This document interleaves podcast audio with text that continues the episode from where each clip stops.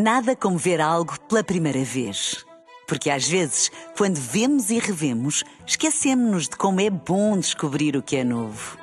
Agora imagine que viu o mundo sempre como se fosse a primeira vez. Zais. Veja como se fosse a primeira vez. Na rádio, no digital, em podcast. Música para sentir, informação para decidir.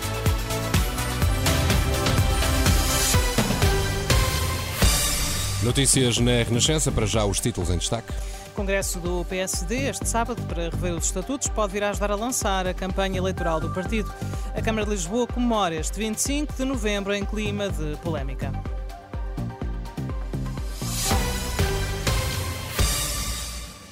Congresso do PSD, que foi marcado em abril para discutir a alteração de estatutos com a crise política aberta no país, vai tornar-se num comício de lançamento de campanha do partido. A reunião extraordinária, marcada para este sábado, mantém na agenda a revisão dos estatutos, por ser um compromisso assumido por Luís Montenegro, ao mesmo tempo com as sondagens a indicarem que o partido não consegue descolar.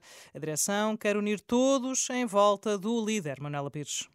Está marcado para discutir a alteração dos estatutos, mas a três meses das eleições legislativas e com as sondagens que insistem em deixar o PSD para trás, a direção do partido quer que o Congresso de Almada seja uma espécie de comício de lançamento da campanha eleitoral. Uma das ideias que a direção quer passar é que Luís Montenegro é o único candidato que se recusa a governar com partidos populistas e extremistas e o PSD quer fazer uma campanha onde sejam apontadas as soluções que o partido tem para os problemas das pessoas. O PSD quer mostrar que está unido, aliás, até os mais críticos têm andado silenciosos. Este sábado há muitas figuras do partido que vão aparecer, mais logo em Almada, ex-ministros de Passos Coelho, mas também de Durão Barroso e até Manuela Ferreira Leite. O programa do Congresso mantém a discussão dos estatutos até ao fim da tarde, mas a ideia é acelerar a discussão e votação da parte da manhã, depois do almoço, os discursos para lançar a campanha do PSD.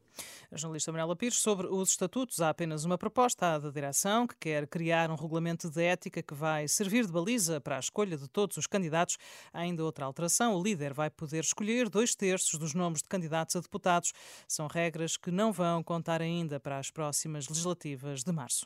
A Câmara de Lisboa vai assinalar hoje o 25 de novembro de 1965, com várias iniciativas na cidade, apesar do voto de condenação aprovado em outubro pelo Executivo Municipal. O presidente do município, social-democrata Carlos Moedas salientou ser muito importante celebrar as datas que marcaram a história, considerando que o 25 de novembro de 1975 corresponde a uma passagem para um Portugal livre e democrático. A iniciativa surge após o Executivo ter aprovado um voto de condenação pelo anúncio destas comemorações do 25 de novembro, voto esse proposto pelo PCP e que teve a aprovação de PS, Bloco de Esquerda, PCP, Livre e Cidadãos por Lisboa e a condenação de PSD, CDS-PP, que governa em, sem maioria absoluta, a autarquia de Lisboa. Os socialistas vieram acusar Carlos Moedas de querer reescrever a história.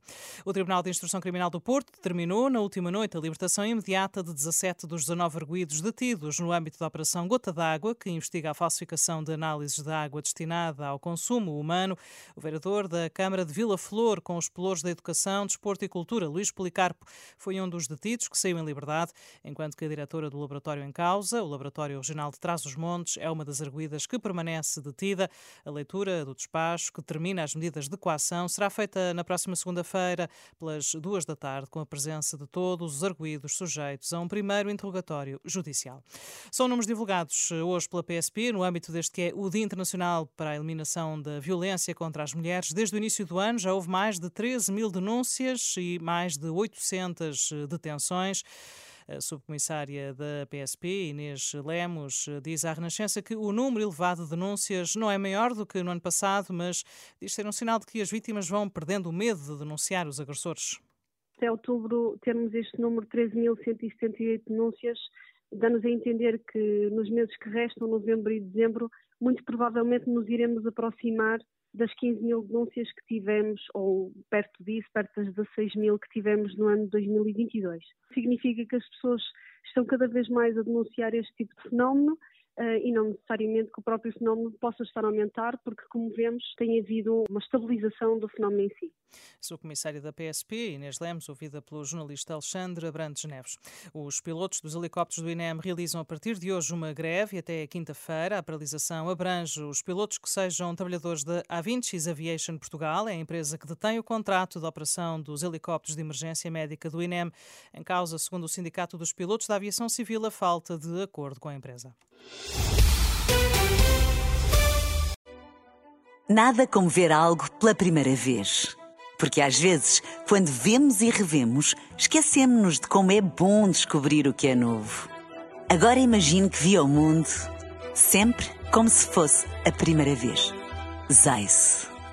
Veja como se fosse a primeira vez.